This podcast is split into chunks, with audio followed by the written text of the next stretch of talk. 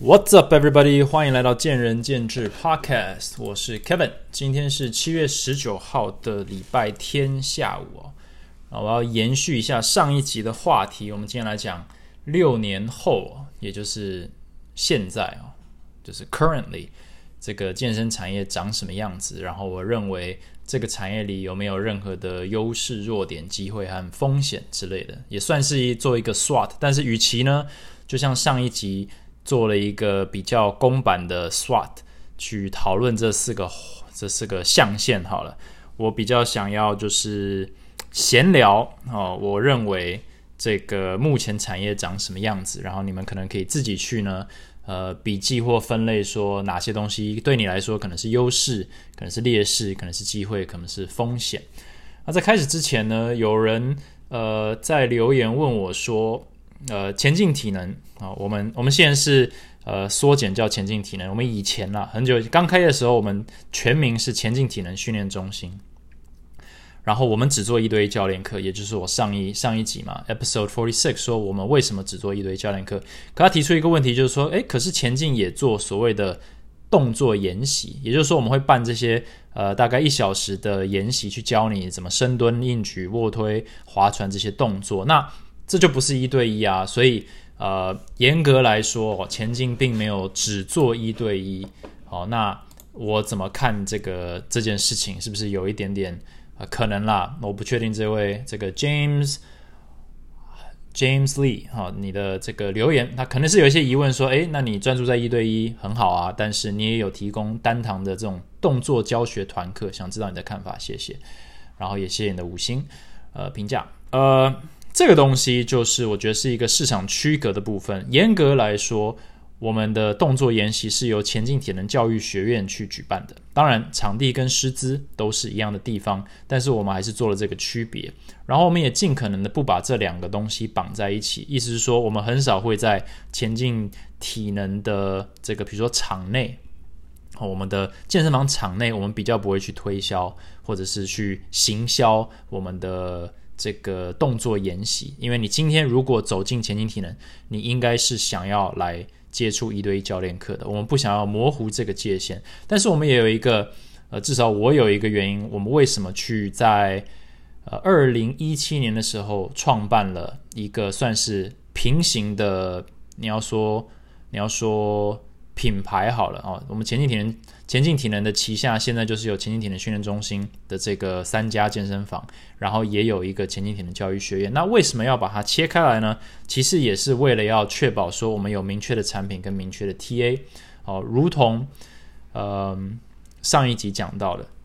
其实这个 TA 是很小的哦，也就是说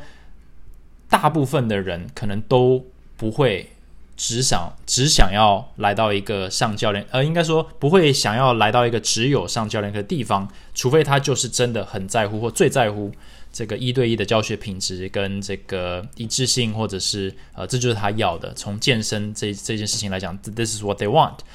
可是你要想一下，就是我们今天很明确的定义我们的 TA 以后，我们要知道这个市场有多大。那另外就是我们身为一个专业的教练团队，我们某种程度上也有一些社会责任，是需要把我们的专业去带给更多人。但是如果你只专精于一对一，确实你可以去呃完美或良良善的服务，呃完善的服务不良善。呃，完善的服务所有接触你的客户。可是要仔细想一下哦，今天如果有一百个人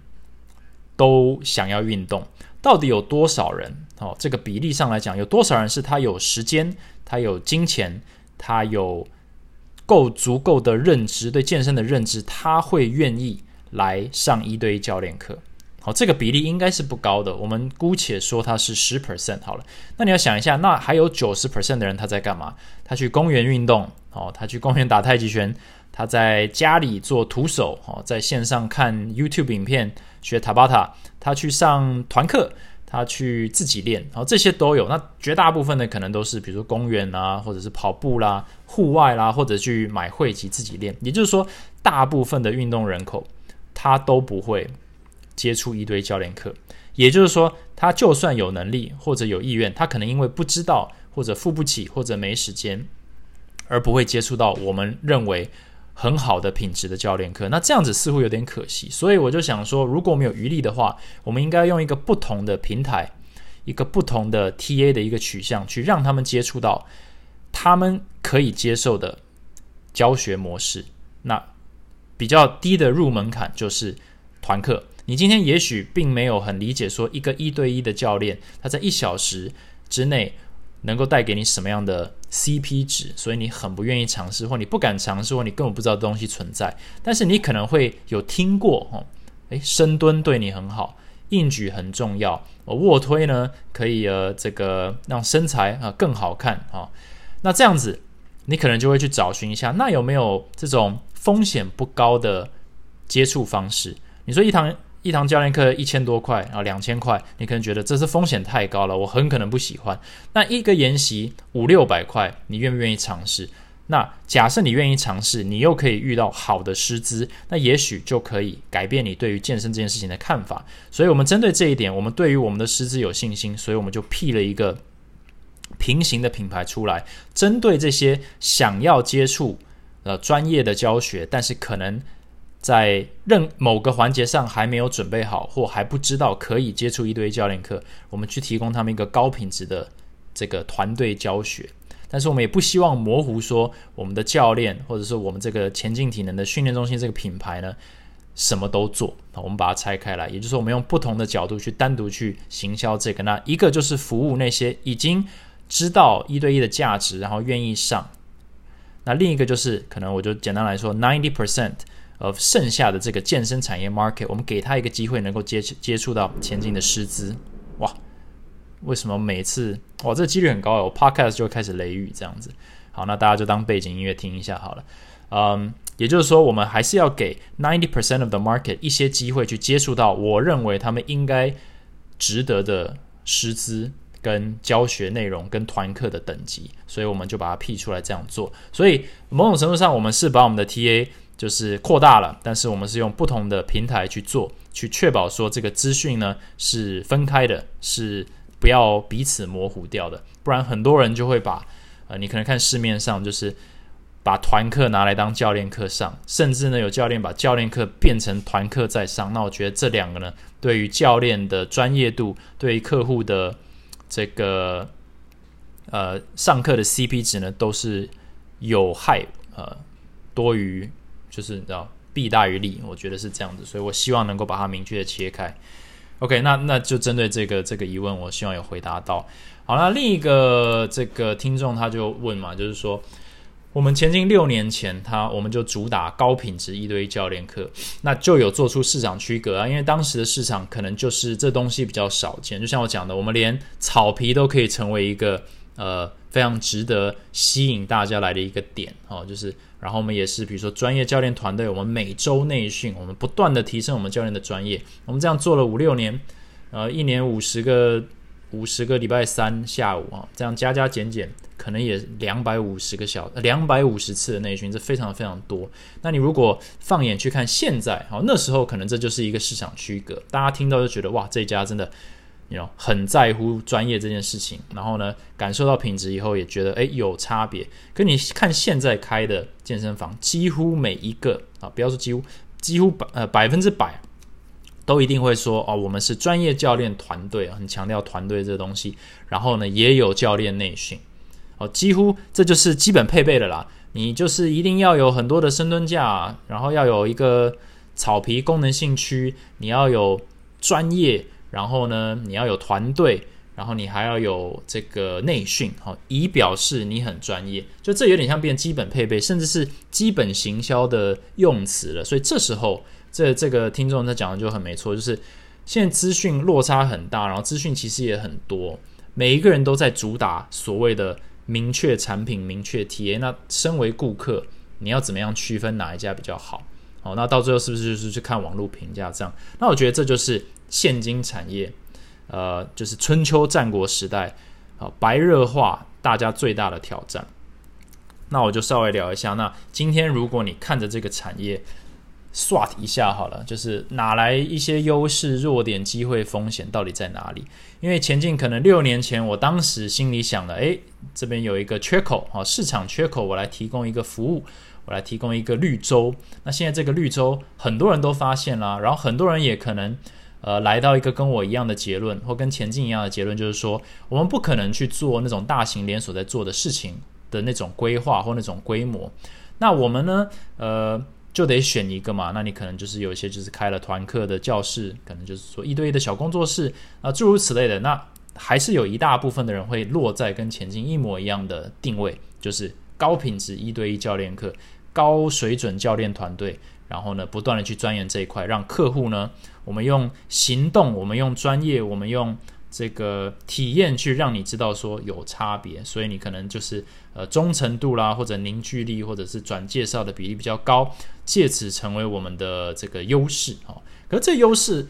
如果你就是先缩小看。大家都在抢专业一对一的这个这个，你说市场十 percent 的 TA 的话，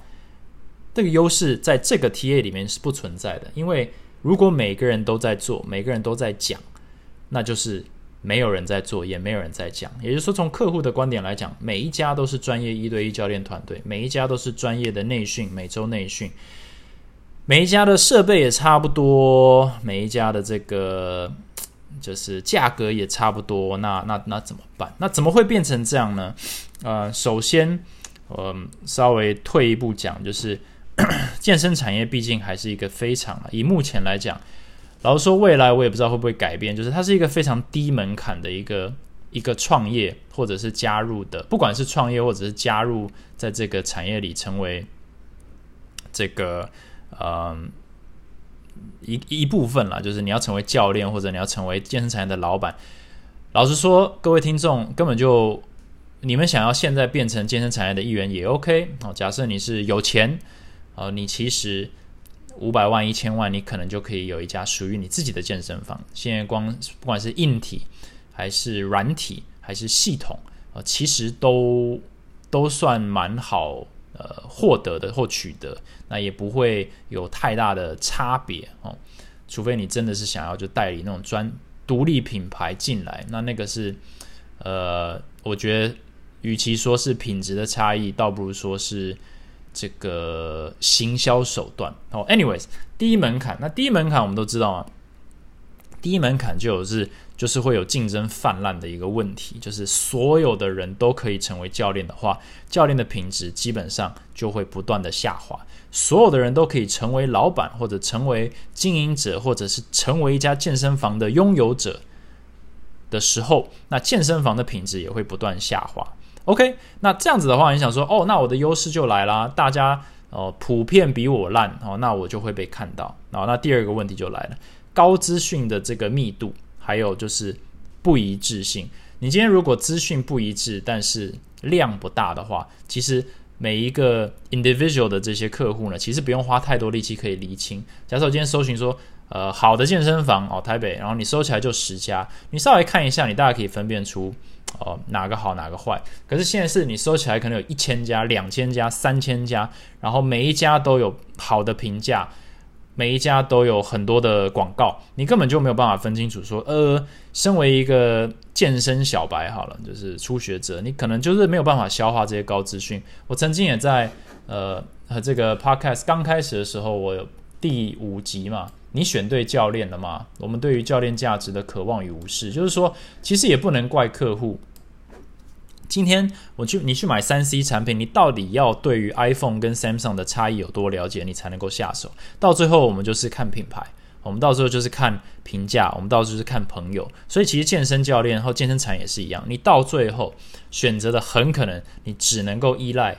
价钱，只能够依赖。网络上的评价，网络上的这些可能网红帮他们写的这些业配文，或者是就是朋友跟你讲什么，那就是什么。那这时候，我们如果理解客户因为有一种无力感，他没有办法消化，或他就是没有时间消化。毕竟大家都有自己的人生，并不是绕着健康或健身产业在转，所以我们就必须要针对这些东西去做一些努力。也就是说，我们还是得在正确的地方去曝光自己。我们在正确的地方去做一些广告，我们才能够在今天的这个产业里面呢突出。也就是说，有点可惜，呃，应该不说可惜，就是可能有一点 会让一些人却步，就是说，等一下，我以为我们的优势来自于我们的专业，没错，你的专业现在已经要变成基本配备了哦，真的专业，真的团队，真的内训。但是你携带了这些能力以后，你必须要认清楚今天的产业长的样子，其实是在占曝光率。好，占曝光，曝光的这个重要性可能比你实际的品质重要。那至于你的品质高不高，这是你个人选择。今天前进如果只在乎曝光率，好，然后就知道说。曝光其实比品质重要。只要我不断的下广告，不断的鼓吹说我多棒，我就会有客户。然后我如果我们只在乎这件事情的话，可能也可以活好一阵子，因为这毕竟就是大部分的这些工作室或者是健身房在做的事情嘛。广告优先，把客户拉进来，或者你要说大型连锁最厉害的就是这一部分。那至于他这客户能够留多久？或者是呃代谢率多快啊？你要说翻桌率或换桌率多快，其实就是还是看品质。只是说短期来讲，假设你有足够的金钱哦，你是可以运用，你可以善用曝光比品质重要啊，曝呃品质敌不过曝光的这个年代呢，去打下或者是守住一部分你的这个生存的能力。好，但是长期来讲，品质还是赢得过。这个大量的曝光，只是说，假设你不在乎曝光这件事情，或者你不在乎行销，或者是你不在乎区域性，诶，这个还没讲到，你不在乎这些成分的话，你的品质可能还没被看到，你已经挂了，你已经先被干掉了。所以有点先后顺序，就是两者必须并行，你才有现在，然后你才有未来。假设你只选择一个的话，你可能有未来，你只是看不到，你等不到那时候，或者是你有现在，但你没有未来。那我稍微回来讲区域性，就是以前呢，六年前，因为这个资讯比较没有那么的杂哦。我今天是讲说关于健身房的资讯，或者是教练团队的资讯，而不是健身资讯。健身资讯永远都很杂，你网络上查什么什么那个奇奇怪怪的网红说法都有。但是我们今天如果是想要找就是 quality 的话，现在的这个。混乱程度是 今非昔比，就是真的是非常的乱。那呃，区域性为什么重要？就是举例来说，前进是我们第一家是在永和，或者我们现有三家永和、呃后山皮跟新店。OK，那区域性来讲，如果你住在新店，你住在永和，你住在信义附近，你可能就知道说，OK，那这附近有一家专业的健身工作室。如果你住远一点的话呢？如果你住在淡水的话，你今天会愿意来永和吗？你光做捷运就要一个小时。那五六年前的时候，有非常多的人，包含外县市人，远从桃园新竹都会来前进上课。现在还是会有，但是这真的就是有点见仁见智，就是你到底愿意为了得到专业的服务，跟你认为高 CP 值的产品，你愿意付出多少的时间，跟牺牲多少可能。就是机会成本嘛，可能车程啦，可能是车钱啦，可能是时间啦，就是你到底愿意花掉多少？那以前选择比较少的时候，你可能就会愿意做这件事情，因为在你家附近，可能就是找不到跟前进的品质有，就是够近就好，可是就是不行，就差太远，所以你愿意来。可是现在不太一样了，现在就是满街都是健身房，你从你从中孝东路，我不知道一段走到。到底有几段了？走到六呃五段好了，就可能有五十家、一百家。那你光是要你知道过关斩将去评估，说我真的需要继续走到下一条街才可以得到我满意的健身教练的这个品质吗？你可能慢慢慢慢，你就会被。你就会开始妥协。你可能住淡水的话，你就说，诶，淡水也开了十家，那我觉得这边的其实也不差啦。呃，也许没有走远一点那么好，但也不差。所以慢慢慢慢就会有区域性的问题出现，也不是说问题现象出现，也就是说，大家会比较多选择，说我真的不需我搭半小时就可以得到八十分，我就不会去搭一小时去得到一百分啊，或者说，就像买东西嘛，假设你今天路边摊哦，就是。在你家附近外面的 Seven 是卖二十块一杯那个一一杯饮料，你真的要走五分钟到全家去买一个十五块的饮料吗？可能愿意，可能不愿意。但是久而久之，你就会想说啊，没差了，那我就在家附近。那这有点像是你是在牺牲自己的 CP 值去换到一些方便。那其实现在就是区域性也是这样子，区域性就是我就对着我的区域打。我就是吃完这个区域，其实我们也不用去奢求能够吃掉什么整个台北啦、整个新北啦，就是大家都是在做区域性的。那哪边哦还是绿洲，就是哪边还没有哪个区域呢？浓度还没有那么高，就会不断的有新的这种因为低门槛、新的这些健身房灌入，新的这些教练出现，呃，然后就就会这样子，你那个曝光就变得越来越困难哦。就算你是市场。Number one 最顶尖的教练或者最顶尖的教练团队，你依然会受这个影响。所以在这个产业里面，你要说机会是因为低门槛，所以水平其实相对来讲就越来越的不一致，所以可以凸显你的优势。我觉得这没有错啊。可是高资讯量跟混乱度也会。让你这个优势变成风险，就是也是一个弱点，就是你再厉害，你也不会被看到，除非你愿意正视这个问题，然后去让自己被看到。那其实前进也是在做这件事情，就是我们已经有我们的产品了，但是我们要被看到，我们要让更多人被更多人能够看到我们，然后才能够让他们有机会去比较。那比较完了以后，你才有机会获得生意嘛，不然的话，你不能就是呃。有点像是太自大，就觉得说我这么厉害哦，这也是很多教练犯的问题。我这么厉害，客户如果找不到我，或者是看不懂我的厉害，那就算了哦，那是他们吃亏。那不好意思，做生意不能这样子，你还是得去呃，你也不是说低声下气，而是你要去欣然的接受说，游戏规则长这样子，好，今天这个产业的 SWOT 长这样子，那你就要去强化你的优势。减少你的弱点，然后增加你被看到的机会。减少你呢，就是还没有，你知道还没有这个长大就夭折的这种这种这种风险哈。如果你是真的想在这个产业里有一番作为的话，好，那那为什么会有这些状况出现？其实也是整体来讲，这个产业还非常的年轻啊。我今天说六年前，感觉其实也没多久嘛。那我们这不是什么百年产业。就算是我们产业里的前辈，他们的年资可能也就是十到二十年。你要说亚历山大年代，就是当时轰轰烈烈的这些问题，可能也就十十多，应该还不到二十年前。也就是说呢，你真的要这个产业里呢，你要让大家相信说这个产业 is here to stay，不容易。所以你不管是经营者哈，大家扪心自问说，我们认为我们今天进来开健身房。到底是为了赚这几年的钱，还是我们真的是想要在这个产业里呢屹立不摇？我们想要成为三十年企业、五十年企业、百年企业？你真的认为健身产业里面可以有个台积电吗？我觉得这个心态对于经营者来讲蛮重要的，因为这个会影响整个产业的风气嘛。你今天看到这么多的教练哦进来赚快钱，其实某种程度上并不是他们不热爱产业，或不热爱健身，或者是不想。帮助人，或者不是真心想帮助人，其实都是哦，大家都是非常热爱健身、健康，帮助人才会成为教练，甚至成为经营者。可是没有人打从心里敢相信这件事情，就是说我可以做到五十六十八十，我敢把这个产业或这个我的生意呢交棒给我的下一代。目前应该没有人敢讲得出这种话，因为我觉得这是一个风气，就是大家在追求的东西跟自己呢嘴巴上讲的呢是有点矛盾的，所以。我觉得相对来讲，产业还是有点短视。那这个是产业的风险，也就是说，整个体系的支撑目前有点是在呃消耗资源，在呃就是这个叫做什么 money grab 或者是 resource grab，就是大家就想要抓最大的资源呢，然后让现在变得呃最好。可是有没有是长期在规划说这个产业的未来能不能够因为我们的加入而变好？这东西可能思考的比较少一点。那我自己认为啦，从一个比较理想化的角度来讲，这是市场目前的风险，那也就是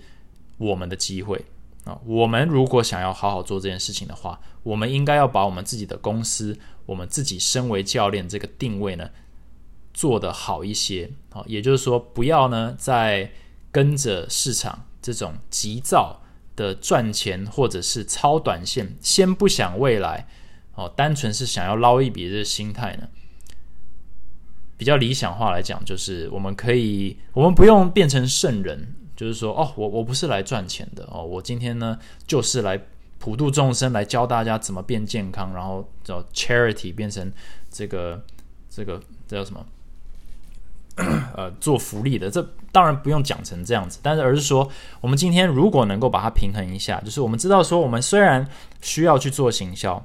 我们需要去被看到，我们需要去赚钱，我们才能够知道活过活过今天嘛。但是如果我们今天已经有办法看到明天，或者是看到明年，那我们是否能够把我们的公司，把我们身为教练的心态呢，定位成我们真的是哦，就像如同任何其他产业一样，我们是能够做长久的，我们是能够复制我们的成功的，我们是能够交棒我们的成功的。假设是这样的话，我觉得产业是肯定会更好。那这也是某种程度上，我我这边开前进在做的事情，就是我认为这是一个优势，但这是一个非常非常长、非常一个不讨喜的一个非常呃，你要说宏观的一个努力的一个方向。那大部分我们在解决的都是每天的挑战哦，每天的挑战，呃。当然，重要性远大于就这种宏观的这些理念，但是它基本上是可以找到一个平衡点的。所以今天在这个低门槛、哈高资讯量、呃混乱量，然后又相对比较短视的这个产业里面呢，现在你在假设你是已经在这个产业里面呢，你肯定可以看出很多的产业风险，还有呢，呃系统性的弱点，就是我们每一个人呢再厉害都不太能被看到。那但是也是一些机会，就是你的优势是什么？假设你已经有产品了，那你就先学着去做行销，先学着如何在正确的地方做出最大量的曝光，哦，让你的不管是你的教练、你的员工、你的公司，哦，你的行销团队搞清楚这一点以后，那其实这个就是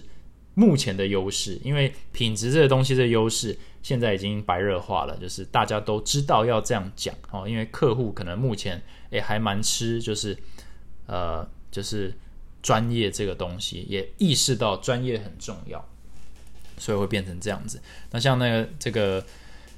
呃，听众问的就是，大家就很难看到啊，就是顾客要怎么区分？我刚刚讲的好像都是从经营者，就是我的角度在看，但是身为顾客，你到底要怎么区分哪一家比较好？我觉得到最后也不要太烧脑，区域性很重要。你就是先选择，这就是你愿意呃 travel 的距离。哦，不管是你上班附近还是你呃住宅附近，你先哦要很诚实的去去面对自己，说你愿意付出的时间范围是什么？很多时候我在跟学生就是讨论说，诶，你想要上课，然后他们就说啊，可是我最最最理想的时间就是呃呃周六上午。我说那有没有其他时间？他说，诶，我我就是目前就只只愿意周六上午上课。我就说，那这就是要做一个抉择，因为很可能。你就是还没有那么想要上课，也就是说有两种客户，一种是我已经确定我要我想要买你的产品，我认为你的 C B 值很高，所以我愿意配合很多地方。就是说我如果我如果最重要的考量是我想要上到你的教练课，那我就可以去妥协我的时间，我需要早起一个小时没有问题，我需要呃呃。礼拜五晚上晚一个小时下班，让我礼拜四可以六点来上课，这没有问题。就很多人他愿意做这些牺牲，因为他觉得这个产品 OK。但也有很多客户，他其实在区分哪一家比较好的时候，他自己都不愿意妥协。他就说：“我我就只只愿意哈下班后来上课，我周末就不想出门。”那老实说，假设你今天想要的教练或者是这个健身房就是没有晚上的时间。你就不运动了，那你其实也没有那么在乎运动嘛，因为你在乎的点是说你舒不舒适，或符不符合你自己想要做的事情，但是跟你能不能获得好的产品没有任何的差别，所以你就去选一家能够配合你的时间的那。这个一来一往，其实你获得的 CP 值也比较低，所以你对于健身产业的观点也比较差，所以最后你可能就不运动了。所以长期来讲，这也是一个等于说客户在做选择的问题。那身为健身房，我们明确了解说，客户到最后很可能就是他知道谁，所以我们就要去这个拼曝光率。另一个就是他在乎区域性，那我们就是呃尽可能的在我们的区域里面呢，成为最容易曝光的那一家。然后他也在乎产品。的这个品质，那我们当然给他良好的体验，去抓到他的心哦。这些东西，这时候我们就不会太在乎说客户呃该怎么去区分了，因为那个有点像是客户的责任。但是我们所能做到的就是我们要克服这个低门槛呃资讯混乱，然后短视产业的这些问题，还有就是曝光大于品质这些问题。那甚至我们还要克服什么呢？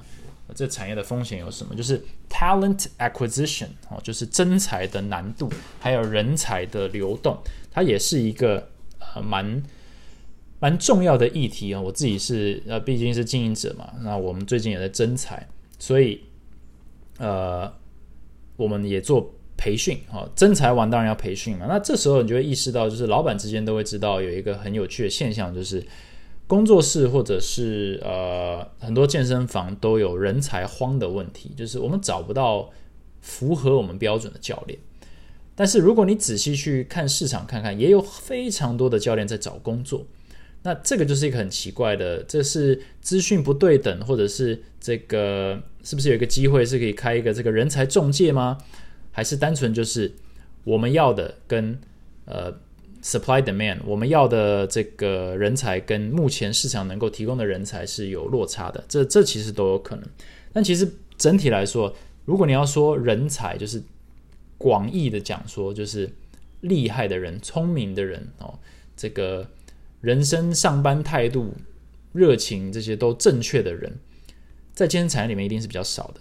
啊，并不是说健身产业呃怎么了，而是说大部分的人才都不会把健身产业当做第一的第一志向吧，毕竟这就是一个社会结构的问题。大部分的还是会进去呃，business 啊，medical 啊，lawyers 这些东西啊，就是数理啊，或者就是这些就是科学这些呃高科技产业，它必一定是先往那边走嘛，因为那个还是从社会上这个接受度来讲最合理的哈人才的走向，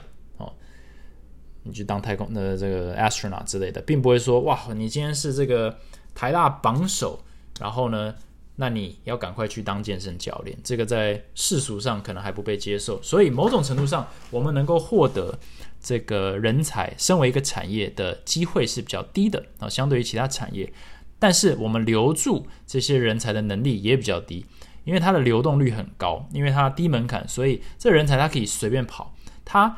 他可以随便跑，而且他如果觉得他没有看到任何一个中意的地方的时候，他也可以自己开，他可以自己来，那这会变成一个。嗯，人才不集中的问题。你今天台积电哦，绝对不是因为有一个非常厉害的老板带了一群非常普通的员工，而是他带了非常厉害的，比如说副总、VP，然后 Regional VP 这些一个一个，他要留住人才，他才能够建立出一家公司。所以我觉得今天产业也也是需要经过这样的一个过程，就是说你如何把人才汇集在同一个公司里面，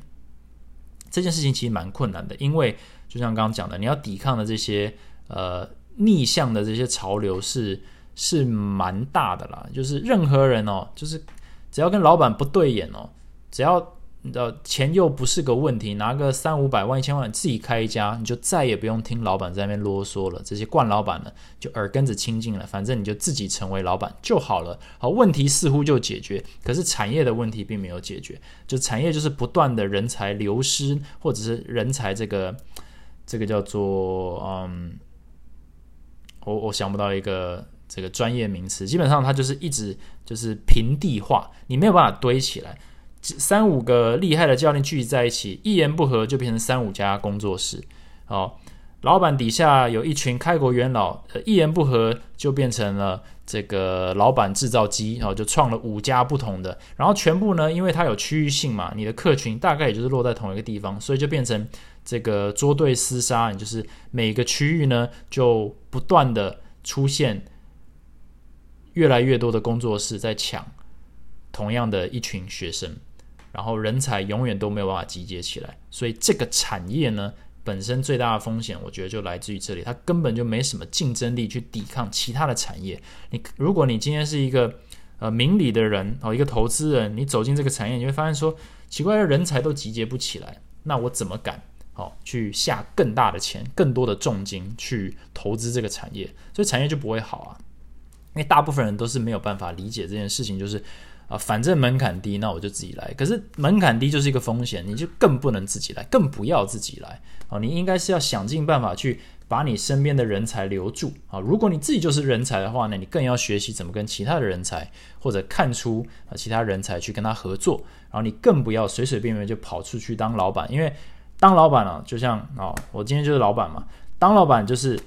最没办法发挥你这个这个你这专业的这个地方，因为你都在忙其他人的事情啊，并不是说老板没有能力，而是说老板通常哦真的很不希望是公司里面最有才的那一位啊，他希望能够呃吸引很多人才，然后这些人才能够学到如何跟彼此合作，如何彼此信任，如何呢不要莫名其妙的就成为另一个老板，因为对产业不好，对人才不好。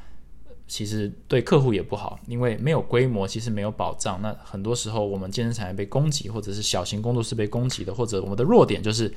规模不大嘛。那怎么样你都打不过 w o r d 嘛，你打不过健身工厂啊，因为他们有规模嘛。所以你再怎么喊说他们的这个对员工不好啦，他们这个产品不好啦，他们客数多啦，基本上就可以当耳边风，因为你们我们啦。也不愿意合作，我们也不愿意做出规模，因为我们不愿意妥协我们自己的这个对于自己专业或者是个性的这些自傲，所以我们就永远做不出一番事业来。所以这个东西我反而觉得是，呃，身为一个创业者，身为一个教练，在这个产业里面最大的风险就是你根本就没有办法做出你想要做的事情，因为你根本过不了你自己那一关，过不了彼此那一关。好，我觉得这也就是 institution 和 individual 最大的差异。就是大家都没有办法看清楚，说你今天之所以一直做不出个东西来，就是因为你不愿意跟别人去合作和妥协。那其实这也就是一个缩影嘛。你今天之所以得不到最高 CP 值的出路跟发展，就是因为你不愿意去花时间去投资在这个事情上。你比较想要找一个 easy way，就是找家里近的。健身房，而不是找最好的教练。你想要找最轻松的出路，而不是找最长期的发展。所以这种东西就是我我好像也讲过，就是这个我们这个急躁的健身业，就是其实客户啊，其实就是他会反射出这个产业的的这个风气跟状态。如果教练都是很急着想要去找到最多的钱，或者找到最轻松的发展。其实客户其实也是在找最便宜的教练课、最快的瘦身方式，然后公司呢，其实也会变成在找能够赚到最多钱的最短的方式，而不是对教练或对产业更好的方式。那我觉得就是有一点可惜。所以你如果就是拉，就是加速哦，上一集加速六年到今天，其实我们面临一个很大的挑战，就是呃，当年的这种单纯。的这种 SWOT analysis 可能会让我们觉得哇，非常的乐观哦，就是这个产业机会无限。那其实大家现在都知道这件事情，只是说，那回到就是加速来到今天的时候，你有明确的产品，你有明确的 TA，但是大家都在做，所以你其实就没有任何的优势啦。所以你要重新定义一下，那优势是什么？那我认为优势就是你要看清楚，就是曝光。还有就是声量这些东西，它跟你的品质是一样的重要。另外就是长期的发展会去如何改变你今天的这些呃政策或者策略很重要。因为假设我们还是抓着以往的那种超短线的方式，那产业并不会给我们更多的发展空间，它反而会就是自我设限，然后永远就是呢在有限的产业范围内呢，我们就是这一群人才呢就在那边互抢，在那边互打。打了半天呢，累了就出场，然后又有新的一批呢，因为低门槛嘛，新的一批进来打，然后打到最后就是大家闹一闹，春秋战国，那谁知道什么时候会有人来一口气把我们收拾掉？所以我觉得这个也是呃大家需要去思考的地方哦。就是我大概今天先讲到这里，因为我另外一部分哦，难道要有下一集可能是针对教练个人的出路哦，就是教练的个人发展的一些问题，还有一些思考点。如果你是教练的听众呢，有兴趣的话，可以听一呃，可以呃，就是留个言讲一下，说，哎，你其实是有兴趣，呃，知道说我的观点这样子，因为今天可能是比较从呃客户跟经营者的角度去出发去讲这件事情。OK，这集呢就讲到这里。如果你喜欢这个内容的话，麻烦帮我去 Apple Podcast 留个言互动一下，呃，跟我说你想要听，或者是想要我再去解释，或者是闲聊哪些东西，那也可以到。这个 Instagram talks with Kevin 呢，去直接 DM 我，开启一个对话。我也是非常喜欢跟大家去做一些资讯上还有意见上的交流。那如果这集对你有帮助的话，那就谢谢你的收听。呃，祝大家这个明天哦，Blue Monday 继续加油。然后我们下一集再见。OK，thanks for listening，拜拜。